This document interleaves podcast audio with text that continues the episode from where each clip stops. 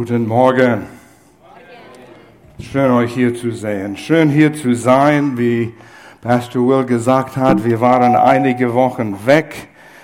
Sechs Wochen in den USA mit den Enkelkindern. Und dann letzten Sonntag, wir waren hier, aber nicht hier, hier. Wir waren in Freiburg hier und haben dort gepredigt. Und es macht auch Freude.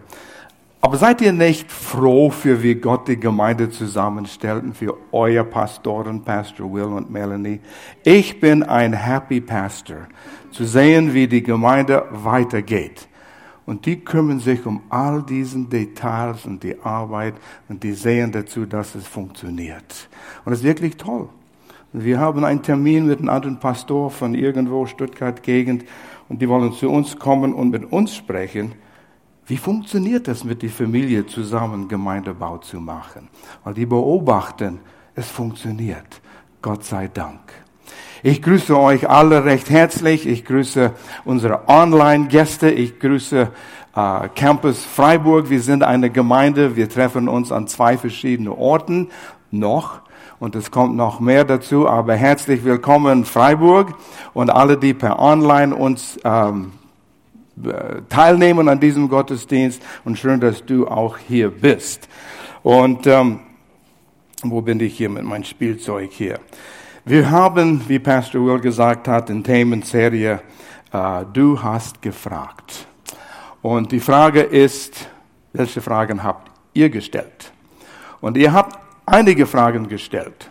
Und diese erste Frage, die gestellt, nicht die erste Frage, die Frage, die ich beantworten werde. Breaking News nimmt das alles bald ein Ende. Heute Morgen im Nachrichten habe ich gesehen, das Gesicht von Wladimir Putin. Und er sagt, weil USA und England, Großbritannien gesagt haben, es gibt Vergeltung wegen das, was er getan hat. Putin sagt, es gibt Vergeltung, wenn ihr was unternimmt. Ist das der dritte Weltkrieg? Das sind Fragen, die wir stellen, oder? Leben wir in den letzten Tagen? Das ist eine wichtige Frage und wir sollten uns alle das stellen. Wenn du denkst, nein, nein, es geht weiter und weiter und weiter und ich hab, muss mich um nichts kümmern, um Endzeiten. Gibt es ein Ende? Wie sieht es aus? Kommen wir in die Nähe von diesem Zeitpunkt? Wenn du wusstest, wir haben noch zehn Monate und dann gibt es Ende dieser Zeitalter und dieser Erde, so wie wir es kennen. Jesus kommt bald. Wenn du wusstest, zehn Monate, würdest du dein Leben verändern? Wenn du wusstest, in zehn Tagen kommt Jesus, die Entrückung für alle, die an Jesus glauben, die Ewigkeit. Zehn Tagen. Was würdest du unternehmen? Ich habe mir manchmal gefragt, wenn ich wusste, ich habe Gloria nur noch zehn Tage, dann stirbt sie. Was würde ich tun in diesen zehn Tagen? Mach dir mal Gedanken darüber. Nicht mit Gloria, sondern wenn du verheiratet bist, dein Partner. Du weißt, was ich meine. Es klingt außergewöhnlich, es klingt komisch. Ende der Welt. Du denkst, wir sind in einem Film mit Arnold Schwarzenegger oder Bruce Willis oder sowas, richtig? Und wir kennen diese Filme. Und ich weiß, es gab eine, eine Zeit, wo, ich glaube, Samstagabend kam regelmäßig ein Film im deutschen Fernsehen über Weltuntergang. Und du hast gesehen, wie diese riesen Tsunamis kamen, äh, äh, Erdbeben, Zerstörung, Zerstörung, Zerstörung. Und wir denken an Ende der Welt von Schreckliches und Zerstörung. Aber für dich, wenn du Jesus Christus kennst, wenn von Ende dieser Zeitalter, dieser Welt gesprochen wird und in der Bibel geschrieben wird, wir können uns freuen, riesig freuen. Wir müssen keine Angst haben. Gott sei Dank, wie jemand gesagt hat, wenn ich Gott und die Bibel nicht hätte, dann würde ich anfangen zu trinken. zu, zu entfliehen. Das ist eine brennende Frage. Wie können wir wissen, und darum geht es heute, welche Zeichen sehen wir um uns herum äh, aus der Bibel was wir sehen, spüren, hören, lernen, das uns zeigen, wir sind am Ende dieser Zeitalter, Ende der Welt. Jesus hat gesprochen über Zeichen, weil seine Jünger wissen wollte, ähm, wann kommt der Ende der Welt? Und er sprach in Matthäus 24 und ich will Folgendes über Kapitel 24 und 25 sagen. Einige werden es kapieren, für andere, das geht einfach vorbei, ist okay. 24 und 25 sind sehr spezifisch für Endzeiten, für Israel zuerst. Nicht verwirren, weil viel verwirren diese zwei Kapitel. Ich habe nicht Zeit mehr darüber zu sagen. Aber Jesus sagte zu seinen Jüngern, äh, später saß Jesus am Hang des Ölbergs. Seine Jünger kamen zu ihm und fragten, wann wird all das geschehen und wird es vorher ein Zeichen geben, dass deine Wiederkehr und das Ende der Welt ankündigt? Ende der Welt ankündigt. Die wollten wissen, wann kommt es? Überall, Jesus sagt in Vers 6, überall werden Kriege ausbrechen. Und in Lukas 21, Jesus spricht über dasselbe. Und er sagt, Gerichte von Krieg. Gibt es das? Vers 7, in vielen Teilen der Welt wird es Erdbeben geben und es wird zu Hungersnoten kommen. Und du denkst, hm, ja, das ist um uns herum. Es gibt Probleme. Und wenn wir um uns herum schauen, wenn wir die Nachrichten schauen, wenn wir die Zeitung lesen, dann merken wir, es gibt Probleme in unserer Welt, die größer sind, als was die Mensch selbst lösen kann. Er kann die Probleme in unserer Welt nicht lösen. Und du spürst diese Hoffnungslosigkeit mit Politiker, mit Wissenschaftler, mit Menschen, die ein bisschen wissen, was los ist. Die vier schlimmste Kriege momentan die mehr wie 10.000 Opfer im Jahr fördern. Das sind Syrien, Afghanistan, Sudan und der mexikanische Drogenkrieg. Das sind nur vier und jeder fordert 10.000 Tote jedes Jahr. Schrecklich. Unsere Welt kann nicht in Frieden leben. Und das sind nur die Großen. Und dann gibt's was ISIS macht, was Boko Haram macht in Afrika. Und überall. Es ist immer Volk gegen Volk. Nicht Nation gegen Nation, but, but, aber Volk gegen Volk. Und das ist die, das Wort, was in diesen äh, Versen steht. Das Volk gegen Volk. Brüder gegen Brüder. Ich weiß, wo das in ehemalige Jugoslawien ausbrach. Da merkte man, es war nicht Jugoslawien gegen, es war Volk innerhalb ehemaliger Jugoslawien. Volk gegen Volk. Und genau wie Jesus das gesagt hat. Hungersnot, Erdbeben. Wir können das Problem der Hungersnot lösen, wenn wir Korruption in die Regierungen lösen können. Und das ist auch ein Problem, Korruption. Aber wie ernähren wir diese Weltbevölkerung, die wir haben. Und es wächst. Das ist ein großes Problem. Es gibt eine Zeitschrift, ich kenne es von Jahren her, Scientific American, eine wissenschaftliche Zeitschrift. Im Jahr 2009, vor einigen Jahren, schrieben sie, neun Milliarden Menschen, wir haben noch nicht neun Milliarden Menschen, aber es wird bald neun Milliarden Menschen auf dieser Erde, wird eine der größten Herausforderungen unserer Zivilisation sein. Sie machen sich Gedanken. Können wir was anpflanzen in, auf Mars? Neue Zivilisation auf Mars aufbauen. Das sind die Dinge, womit Menschen sich beschäftigen. Und ich weiß nicht, wie oft im letzten Jahr oder zwei ich nicht gehört habe, irgendein Politiker sagt, wir brauchen einen Mann, der uns aus diesem Chaos führt. Einen Mann. Die suchen jemanden, der sie rausführen kann. Korruption habe ich erwähnt, als ich mit Jameson aus Indien hier gesprochen habe, hat er gesagt, wir haben über vieles gesprochen, über Indien, über die Situation, die Kultur, die Politik und was Christen angeht. Und er sagte, Pastor Al, wenn wir ein Problem lösen könnten, und das ist die Korruption in die Regierung in Indien, wäre Indien so wohlhabend wie Westeuropa.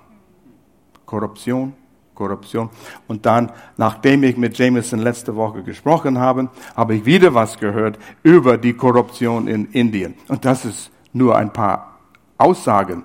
Afrika, ein Kochtopf, das sprudelt mit Korruption. Deutschland. Korruption auch in der Regierung. Nicht so offensichtlich wie in anderen. Aber Korruption ist ein Riesenproblem. Gesundheit. Seit 1940, ich dachte, ich bin 48 geboren, seit 1940 gibt es 335 neue ansteckende Krankheiten wie AIDS, Ebola, SARS und solche äh, Krankheiten. Neue Krankheiten. Und die Bibel spricht von Krankheiten, wovon wir noch nichts wissen. Ende der Zeit. Hm. Du solltest den Kopf kratzen und sagen, ja, der End, kommt. Der moralische Zerfall. Und wir lesen noch ein paar Verse, die das unterstreichen. Die Familienstruktur wird mächtig angegriffen. Ehe und Familie. Und das ganze Problem jetzt, vor ein paar Wochen sprach eine unserer jungen Damen aus der, der Jugend hier, Pastor, ja, wie ist das mit Gender-Identifikation? Sie hat Mitschüler, die sind entweder Jungs und denken, sie sind Mädchens oder sie sind Mädchens und denken, sie sind Jungs. Ja, wie gehen wir mit dem um? Und in unseren Schulen wird einiges gelehrt, was nicht mehr biblisch ist. Wo führt das alles hin? Kommt eine Ende? Ich weiß auch, wie oft Gloria und ich wir reden darüber, besonders wenn du Nachrichten schaust. Eigentlich, wir sollten ein Verbot über Nachrichten schauen haben, weil das ist gar nicht ermutigend. Aber du denkst, wie weit kann das gehen? Wenn du Fernsehen schaust und alles sieht, alles geht bergab, moralisch gesehen. Wie lange wird Gott warten, bis er wiederkommt? Was sagt die Bibel zu dem Thema? Leben wir in den letzten Zeiten? Kurz gesagt, die Antwort ist ja. Wie viel Zeit haben wir? Ich kann dir nicht genau die Jahrzahl geben, wie viele Jahre wir haben oder Monaten, aber wir leben in der Endzeiten. Ich habe immer das Gefühl, merkt das Gefühl, Jesus kommt zu meiner Lebzeit. Ja, du bist schon alt, Pastor wie lange willst du noch warten? Ja, es kommt bald. Ich habe noch Zeit. Alles folgt einen Plan. Gottes Plan. Gott hat einen Plan. Ich habe das oft gesagt. Gott sei Dank, er weiß, was läuft. Gott sei Dank, er hat einen Plan. Psalm 2 ist ein gewaltiger Psalm. Wir lesen ein paar Verse daraus. Psalm 2, ersten Vers. Warum geraten die Völker in Aufruhr? Das ist heute. Die sind im Aufruhr. Weshalb schmieden sie Pläne, die doch zu nichts führen? Was will Russland tun? Was will Großbritannien tun? Was will USA tun? Und, und, und, und. Vers 2. Die Mächtigen dieser Welt rebellieren, sie verschwören sich gegen Gott und den König, den er auserwählt und eingesetzt hat. Und spricht von Jesus. Vers 4. Aber Gott im Himmel kann, ich liebe das, darüber nur lachen. sagt er, schau, was der Mensch versucht zu tun. Nichts als Spott hat er für sie übrig. Vers 6, er spricht, ich selbst, Gott sagt, meinen König, und damit ist gemeint Jesus, meinem König die Herrschaft übertragen. Er reagiert auf dem Zion, Jerusalem, meinen heiligen Berg. Er spricht von die Zukunft. Wow, wow, in Jerusalem, das ist schon ein heißen Stein. Aber Gott sagt, dort wird mein König regieren. Er hat einen Plan. Der Zeitplan Gottes, wenn wir die Welt Zeitplan nehmen von Anfang bis Ende. Und ich glaube, es gab einen Anfang, wie es in der Bibel steht, im ersten Buch Mose, und es gibt einen, einen Ende. Und wir gehen hier schnell mal durch, einfach, dass du siehst, wie Gottes Plan funktionierte. Zuerst gab es die Schöpfung. Äh, und ich glaube es, so wie es in erste Buch Mose steht. Die Evolutionstheorie ist eine Theorie und bleibt eine Theorie. Aber Gottes Wort steht fest. Nach der Schöpfung, was kam? Die Sünde kam. Adam und Eva haben gesündigt. Und dann kam die Sintflut. Gott sagte, schau, was der Mensch alleine getan hat und geschaffen hat. Es ist nur Bösheit, es ist nur Verdorbenheit. Und so hat er Noah gebracht, die eine Handvoll von Menschen gerettet hat, wo Gott mit dem anfangen kann. Und da, was hat der Mensch getan? Er hat Babel, der Turm Babel gebaut. Wir wollen selbst ohne Gott den Himmel erreichen.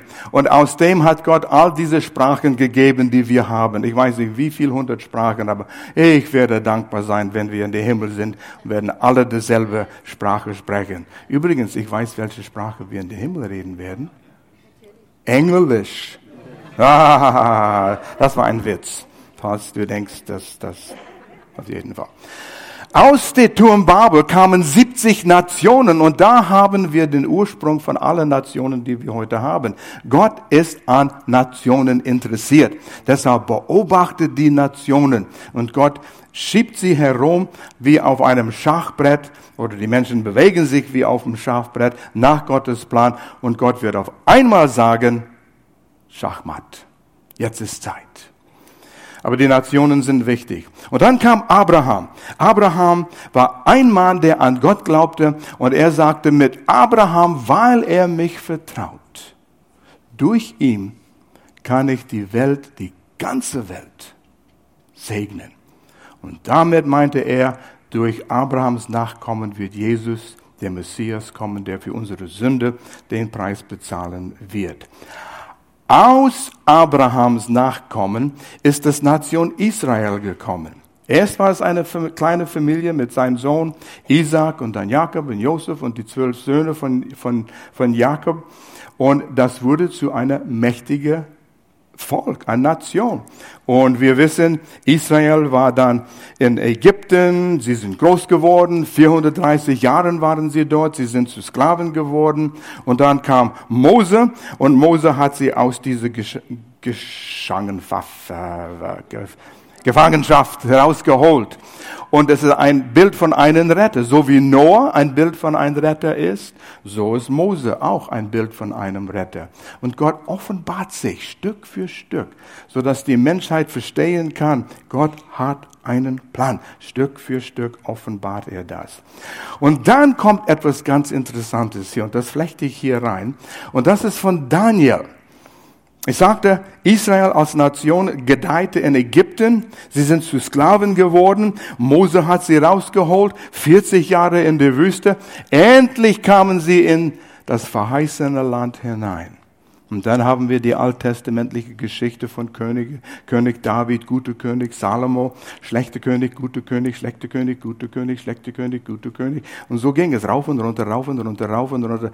Und Gott sagt, Leute, wenn ihr nicht aufpasst, ich werde euch zerstreuen in die ganze Welt und aus diesem verheißenen Land äh, rausjagen und ihr werdet in Gefangenschaft geben. Und genau das ist geschehen. Sie sind zum Teil nach Syrien, zehn Stämme von Israel, und die sind bis heute noch zerstreut in die ganze Welt.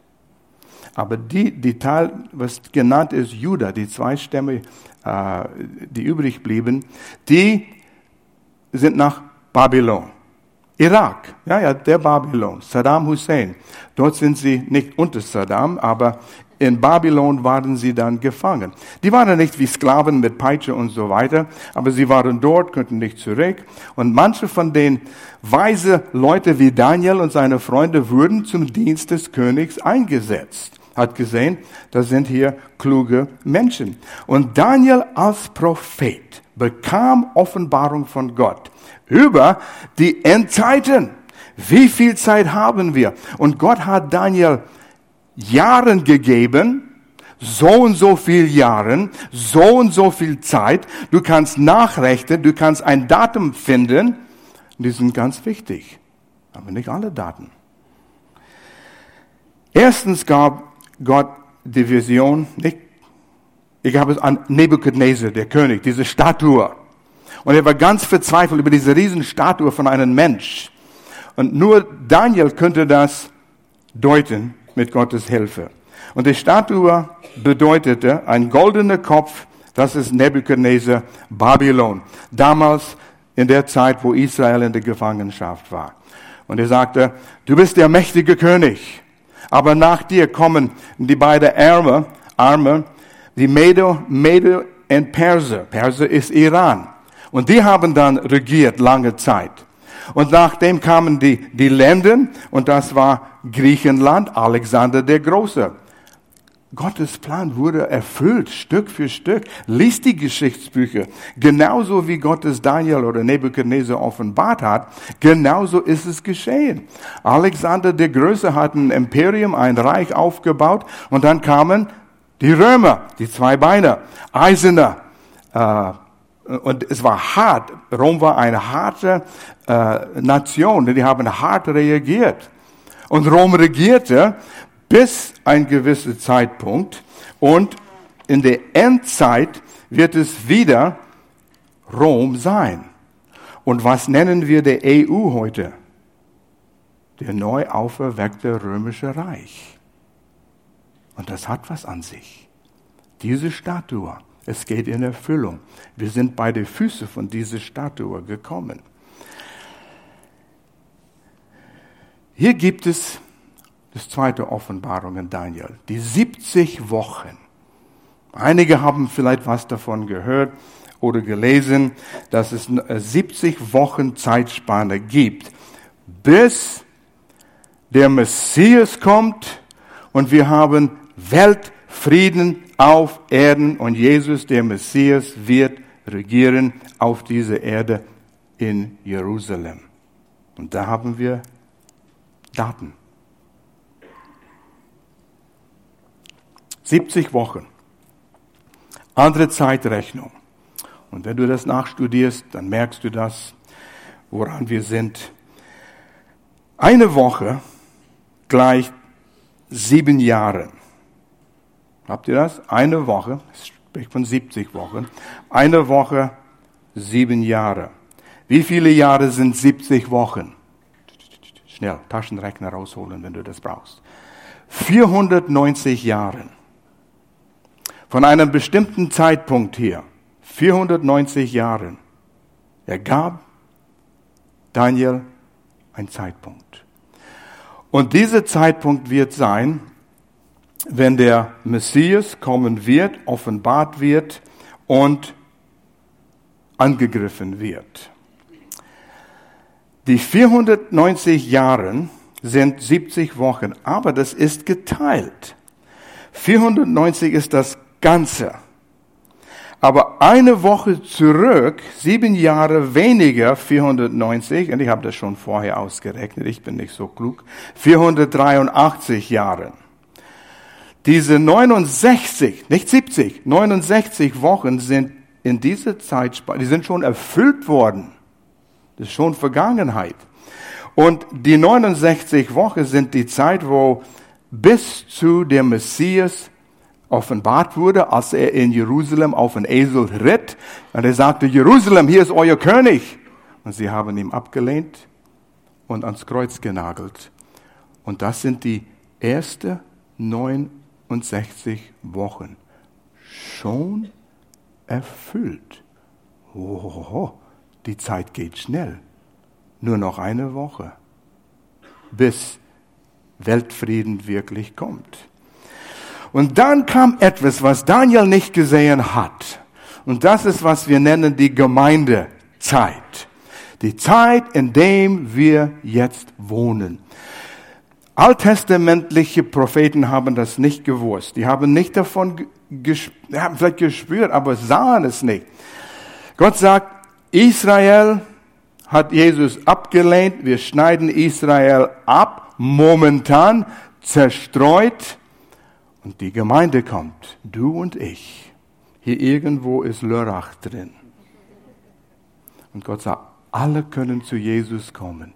Nicht nur Israel, aber alle Menschen. Und das ist Gnade. Du musstest nicht besonders in einer Familie geboren sein. Du kannst jetzt, egal wer du bist, neugeboren werden in der Familie Gottes. Durch das, was Jesus am Kreuz getan hat. Das ist diese gewaltige Gnadenzeit und das wird auch Gnadenzeit genannt. Das ist eine Zeitspanne und das ist interessant, wenn du das von anderen äh, Seiten liest, wie das aus einer ein Wurstscheiben geschnitten ist. 2000 Jahren, immer 2000 Jahren, 2000 Jahren. Und das ist eine Spanne von circa 2000 Jahren.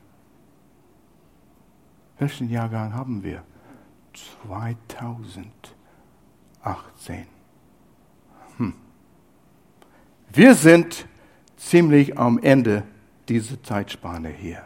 Die Gemeinde sagt, Huhuhu, freut euch. Ja, keine Angst, wenn du Jesus Christus kennst, du musst dich nicht ähm, keine Angst haben. Ende dieser Zeit kommt das, was die Bibel nennt, obwohl das Wort nicht in der Bibel steht. Wir geben es den Titel Entrückung, the Rapture, wo Jesus tatsächlich in der Luft kommen wird. Eine Posaune werden wir hören, die, die Jesus glauben. Und wir werden weggewischt, nicht gewischt, snatched, gefangen und gehen mit Jesus. Wir verlassen diese verdorbene Welt. Wenn Jesus heute in zehn Sekunden kommen würde, könnte jemanden in elf Sekunden durch die Tür reinkommen und ich nehme an, da würde niemanden hier sein. Wenn jemand hier ist, dann ist es höchste Zeit, du nimmst Jesus auf. Heute hast noch zehn Sekunden, hast ein bisschen länger Zeit. Aber er wird uns zu sich nehmen, zur Belohnung. Belohnung. Nicht Strafe, nein. Jesus wurde für uns bestraft. Wir haben nur Belohnung vor uns. Gnade. Aber ich habe es nicht verdient. Richtig. Oh, wenn wir nur Gnade verstehen würden. Gnade, Gnade, Gnade. Das ist der Gott, den wir dienen. Da fehlt noch eine Woche. Wir sind weg. Es gibt andere Ansichten, das flechte ich hier rein. Die vermischen es etwas anders, aber haben große Probleme mit Gottes Wort, wenn sie das komischerweise vermischen. Aber so sehe ich es am klarsten und deutlichsten, wie Gott das zur Erfüllung bringen wird. Dann kommt der letzte Woche, der siebzigste Woche. Wir sind entrückt aber es sind immer noch Menschen auf der Erde. Israel wird noch auf der Erde sein. Und all die Menschen, die nicht an Jesus Christus glauben, gehen in diese 70, 70. Woche hinein, wo der Antichrist regieren wird. Und wir nennen es die Trübsalzeiten. Und die Trübsalzeiten werden Bedrängnis sein. Es wird nicht angenehm sein. Es wird schon unangenehm sein in, in dieser Zeit, äh, wo der Antichrist regiert. Die Gemeinde ist es, Paulus sagt im Thessaloniker Brief, hier ist die Gemeinde, die das Böse zurückhält. Nur weil die Gemeinde in, auf der Erde ist, wird Böses zurückgehalten. Wir haben noch viel Arbeit vor uns. Es ist noch zu viel Böses, noch zu viel Menschenhandel hier in unserer Ecke und wir haben da einiges zu tun.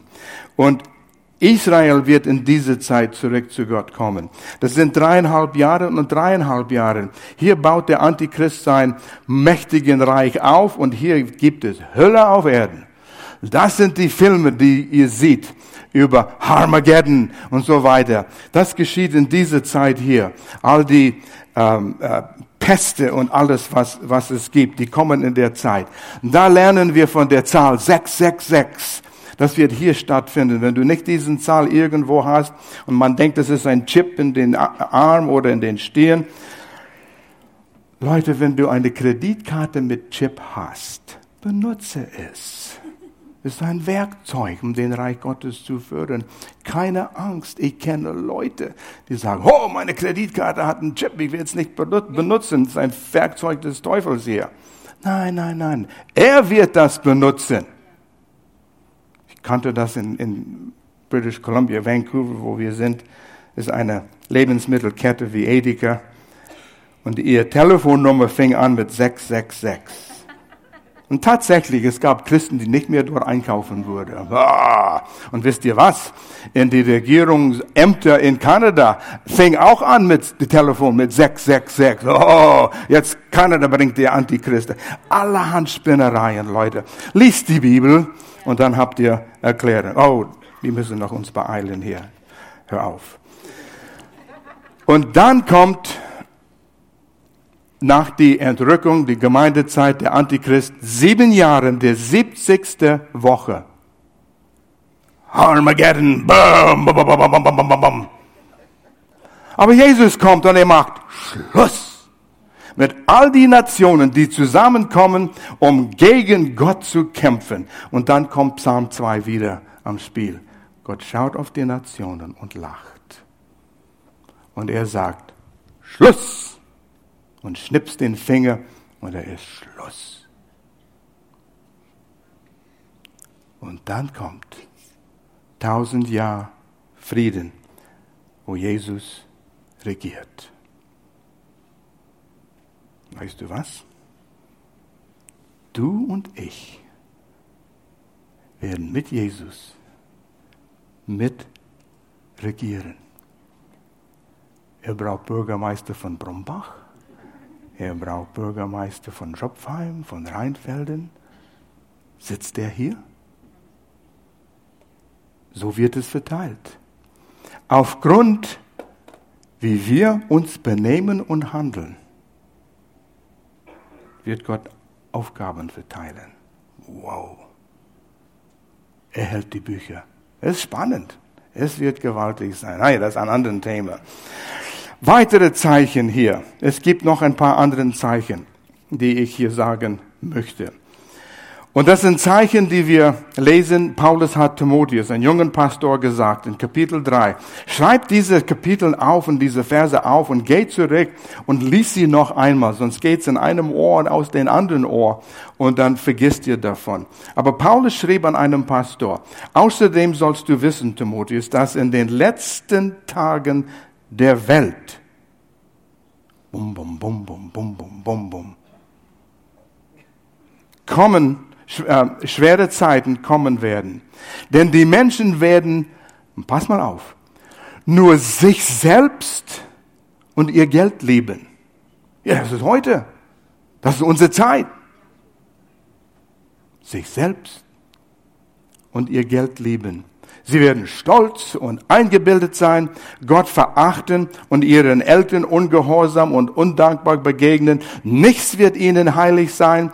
Sie werden lieblos sein und zur Vergebung nicht bereit. Sie werden andere verleumden und keine Selbstbeherrschung kennen. Sie werden grausam sein und vom Guten nichts wissen wollen. Ihre Freunde werden sie verraten, leichtsinnig handeln, sich ausspielen und ihr Vergnügen mehr lieben als Gott. Wow. 2018. Das ist unsere Gesellschaft. Sich selbst und ihr Geld lieben. Ich habe einen guten Freund.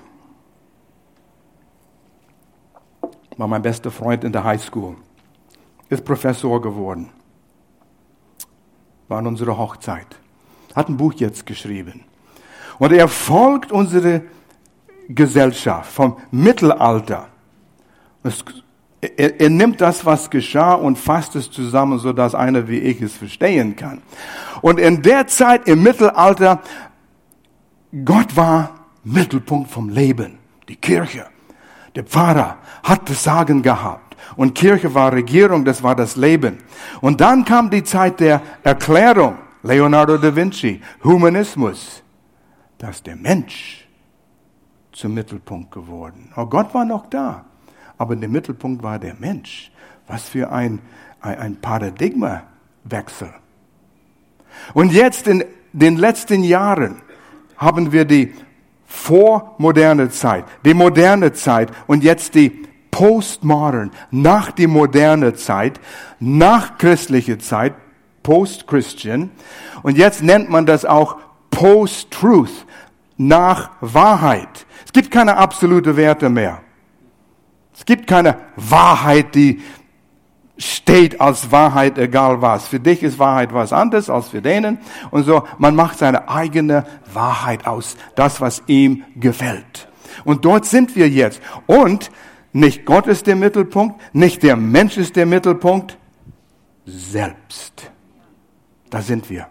Ich, mich. Und du merkst es nicht, aber dein Social Media, Facebook, da fängt es an. Ich kann mich so präsentieren, wie ich will, dass die Welt mich sieht. Ich bin König in meinem Facebook-Seite. Und Leute denken, wow, was für ein toller äh, Knecht, äh, Knecht, Hecht. Nee, nicht Hecht. Das ist das Wort, was ich suche. Hengst, ja, Hengst.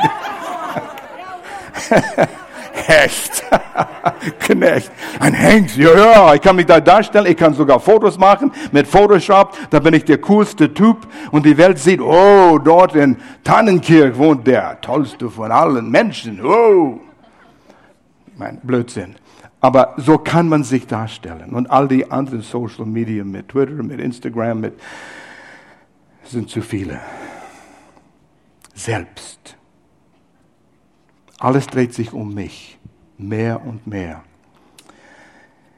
In Vers 10 von, von diesen Abschnitten 1. Timotheus oder 2. Timotheus, wo waren wir? Da hieß es, äh, Liebe zu Geld ist die Wurzel, ja, 1. Timotheus 6, 10. Die Wurzel aller möglichen Bosheit und Übel. Die Liebe an Geld. Es ist zu dem Punkt gekommen und es ist kaum zu glauben, wenn du Videoclips in den Nachrichten siehst, wo sie heutzutage Menschen verkaufen. Habe ein Video gesehen. Wer bietet 300? Wer bietet 500? Wer bietet 1000 Dollar für diesen Mensch? Wird verkauft. Und dann die Frauen, Sexsklaven. In unserer Gesellschaft. Wie tief können wir sinken? für Geld, für Geld. Er spricht von Vergnügung. Alles dreht sich um Vergnügung. Die ganze Unterhaltungsindustrie ist so riesig geworden. Denkt nur alleine, und das ist nicht, ich verurteile es nicht, Videospiele, Computerspiele, Vergnügen, Vergnügen, ähm, Xbox, und ich kenne sie nicht mal alle, weil ich sie nicht habe. Ich habe ein Spiel auf meinem Computer, Solitaire, glaube ich, heißt es, ja. Und ich hüte mich, dass ich nicht da verfangen werde in dem, ja. Jesus sagte, in den Zeiten, in dem, wo Jesus auf die Welt kommen wird, wird es so sein wie die Zeiten von Noah. Und in 1. Mose Kapitel 6, Vers 5, Hoffnung für alle, da lehrt Jesus, Mose schreibt, der Herr sah, dass der Mensch, es ist der Zeit Sodom und Gomorra. Ja, ja, das ist so wie Märchen, ja, aber so waren die Zeiten tatsächlich und so sind sie heute. Der Herr sah, dass die Menschen voller Bosheit waren. Jede Stunde, jeden Tag ihres Lebens hatten sie nur eines im Sinn. Böses. Böses planen, Böses tun. Das ist unsere Gesellschaft heute.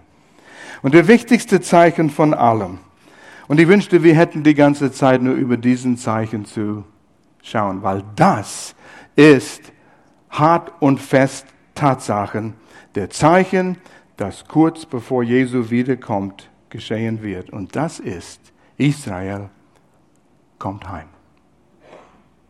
Israel kommt zurück nach Jerusalem. Die Juden kommen zurück nach ihrem Land. Und die ganze Rede über wem gehört Israel, die Palästinenser oder die Juden, die Bibel hatte schon längst geantwortet. In einen Blutbund mit Abraham, dieses Land gebe ich dir für immer. Und sie kommen jetzt und nehmen es in Anspruch an, was Gott verheißen hat. Und die Juden kommen en masse nach Israel. Und in Jesaja hat, wurde prophezeit, Jesaja 11. Dann wird der, in der Zeit, wo der Messias kommt, was wir gesehen haben auf diesem Zeitplan, zum Schluss. Dann wird der Herr zum zweiten Mal die Hand erheben und Jesus kommt zurück zur Erde. Er war einmal hier in Israel. Wir feiern äh, Weihnachten und Ostern, weil Jesus zum ersten Mal kam. Und jetzt wird er zum zweiten Mal kommen. Er wird die Hand erheben und den Rest seines Volkes freikaufen, Israel. Der in Assyrien, Unterägypten, Oberägypten, Äthiopien, Elam, Persien, Babylon, Hamad und den fernsten Küstenstrichen übrig geblieben ist. Ich habe mal eine Liste in den Jahren her, wo ich eine Liste von, wo kamen all die Juden zurück nach Israel in den letzten Jahren und wie viele Tausend, Zehntausende. Es ist wie, wie wie, ein, ein, wie, wie die Vögel im, im Frühling kommen alle zurück. Und so ist es, die kommen alle nach Hause. Vers 12. Er richtet ein Zeichen unter den Völkern auf und versammelt die Verbannten Israels. Er wird das zerstreute Volk von Juda aus allen Ecken der Erde holen. Und Leute, niemand kann verleugnen, dass die Juden nicht zurückkommen. In 1900 wohnten circa 40.000 Juden in Palästina, was man Israel nennt. 40.000 1900. 45 Jahre später, nach dem Zweiten Weltkrieg, nicht 40.000, sondern 800.000 wohnten dort. Heute über 6 Millionen. Die kommen heim, sie kommen heim, sie kommen heim. Genau, und wir könnten hier Dutzende von Bibelversen lesen, die genau das beschreiben. Genau das. Sie werden kommen von den Ländern, die haben alle Namen. Äh, e- Elam, glaube ich, war das, ist Iran. Äh, Sudan ist, ist genannt. Und du siehst, wie sie kommen aus diesen Ländern. Und sie kommen heim, sie kommen heim. Und dann wurde, wurde prophezeit in Jesaja. Da heißt es, kann ein Nation geboren werden in einem Tag? Mai 1948. Israel wurde eine Nation, ging in die Erfüllung. Und dann eine Prophetie in Jerusalem, weil das war immer noch unter muslimischer Macht. Und es hieß in einer Prophetie in Jesaja, die alte Männer werden herumsitzen und ihr Kaffee oder Tee trinken und die Kinder werden in den Straßen Jerusalem spielen. Es wird wieder die Juden gehören. Und was geschah 1967? Israel, obwohl sie der in der Minderzahl waren militaristisch. Fünf nahostische Länder gegen Israel. Wenn du das auf der Landkarte siehst, ein Fleck Israel und die Riesenmasse an Länder, die gegen Israel waren. Israel hat ihr Land verdoppelt. Gott gab sie den Sieg. Der Zeichen, dass Israel nach Hause kommt, der stärkste Zeichen, dass Gott sein Wort erfüllen wird.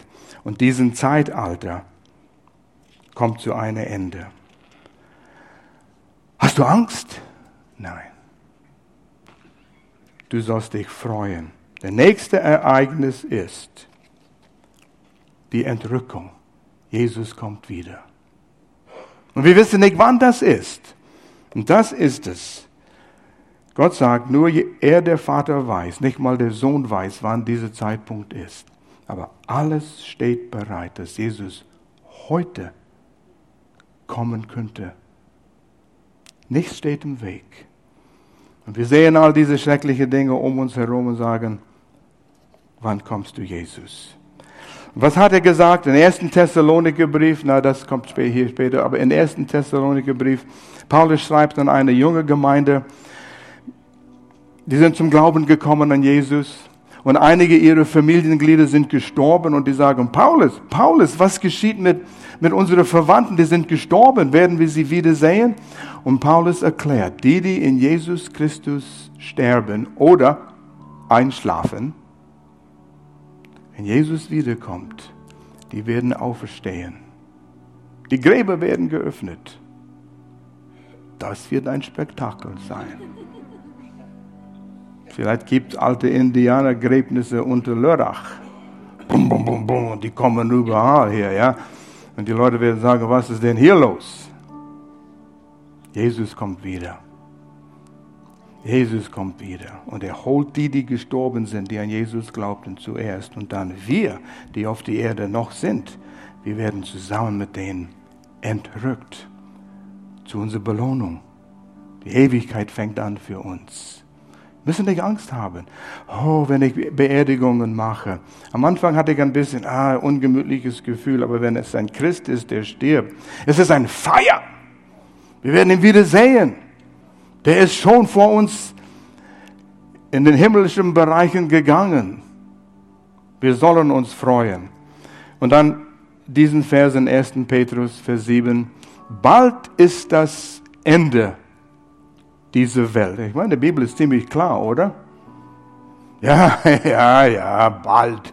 Petrus, wann war das? Vor 2000 Jahren. Bald, du sagst, ja. Wenn er bald gesagt hat, dann ist es bald wie bald.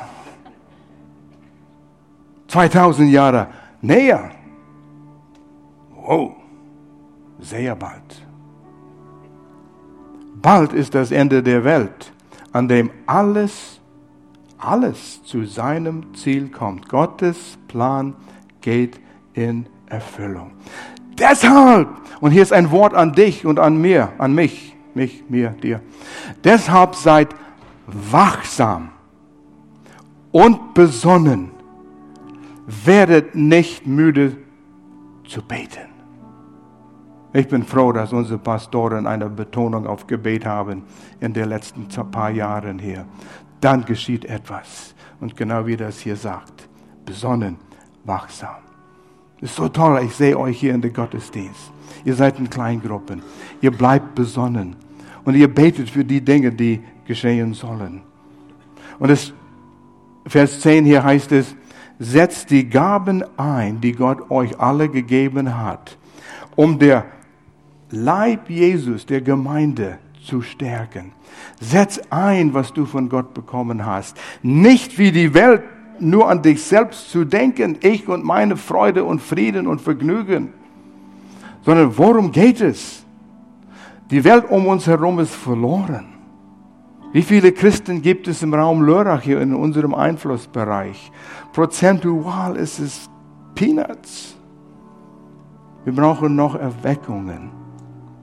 Jeder von uns, wenn wir eine Person in sechs Monaten zu Jesus führen würde und ihm in die Jüngerschaft bringen, damit er sie auch dasselbe tun könnte, alle sechs Monaten verdoppeln wir uns. In 40 Jahren wäre die Welt evangelisiert.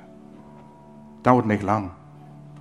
Und es sind nur 60.000, 70.000 Menschen in, in unserer Einflusssphäre. Das hätten wir mit links besonnen und wachsam unsere Gaben einsetzen, damit Jesus den Ziel erreichen kann, wofür er gekommen ist, weshalb wir Ostern feiern. Wir können gerecht vor Gott stehen. Und ich muss mich selbst fragen, Herr, ist es dir bewusst, wir sind am Ende dieser Zeitalter? Puh, habe ich überlegt, das Leben geht weiter. Bald fange ich an, Rasen wieder zu mähen. Da muss ich noch einen Baum pflanzen. Das sind die Dinge, die mich beschäftigen. Nichts verkehrt. Was hat Luther gesagt, wo er gefragt wurde, wenn du wusstest, Jesus kommt morgen, was würdest du tun? Ich würde noch einen Baum pflanzen. Und ich würde meine Steuern zahlen. Ich weiß nicht, ob er das wirklich gesagt hat, aber ich habe es gelesen. Aber klingt gut. Dein Lebensstil soll so sein heute, dass du bereit bist, dass Jesus heute kommen könnte. Egal was. Mein Leben ist in Ordnung, Vater. Wegen der Blut Jesu. Wegen der Blut, der mich freigekauft hat, meine Sünden vergeben hat. Oh, Gnade, meine liebe Freunde, wenn du Gnade verstehst, was Gott uns mit uns vorhat in der Ewigkeit. Keine Sünde mehr, keine Tränen, die Gegenwart der Sünde, wir werden nicht in der Gegenwart der Sünde sein, nur in der Gegenwart Gottes. Nicht mal der falsche Gedanke, niemals Verletzungen. Wow. Ich habe es nicht verdient. Ich weiß, ich weiß, Gnade, Gnade. Und wenn du hier bist und du sagst, wow, auf dem Zug will ich sein, und wenn du nicht sicher bist, ob du auf dem Zug bist, mit dem meine ich, wenn du nicht sicher bist, dass deine Sünden sind dir vergeben wurden, weil das ist das Einzige, was dich von Gott hält. Nicht Sünden, Sünde. Sünde ist in dir. Wir sind alle aus Sünde auf die Welt gekommen, von Gott getrennt. Weil wir Sünde sind, sündigen wir.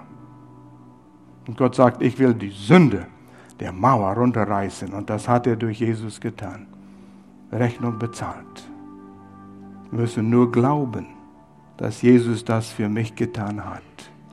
Wo ich pleite bin, kann nichts bezahlen für meine Sünde, kann nichts aufopfern, was gut genug ist, dass Gott sagt, okay, jetzt bist du gut genug, ich nehme dich an. Kannst es nicht tun. Nur annehmen, was Jesus für uns getan hat, was er tat am Kreuz, ist das Einzige, was gut ist. Und das kannst du heute nehmen, das kannst du aufnehmen, wenn du dein Glauben an ihm setzt. Und ich übergebe den Campus an unsere Campuspastoren dort, die nehmen es weiter hier. Und wenn es jemanden gibt hier, der sagt, ich bin nicht sicher, ob Gott mir meine Sünde vergeben hat. Und wenn Jesus heute kommen würde oder morgen, dass ich bei ihm sein würde, wenn du nicht sicher bist, kannst sicher sein. Und ich würde gern mit dir beten, gerade in diesem Gottesdienst hier. Und wenn du das sagst, schließen die Augen, niemand muss rumschauen. Und wenn irgendjemand hier ist, der sagt, ja, ich will Jesus aufnehmen, ich will Vergebung der Sünde haben, ich will Beziehung mit Gott haben.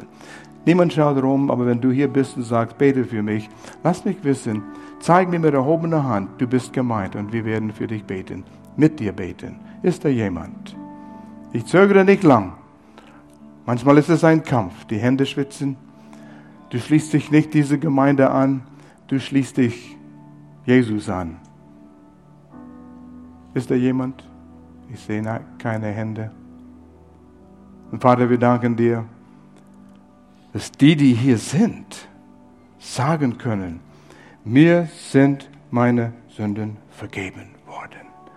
Ich bin ein Kind Gottes. Danke. Führe uns, dass wir unsere Gaben einsetzen für dich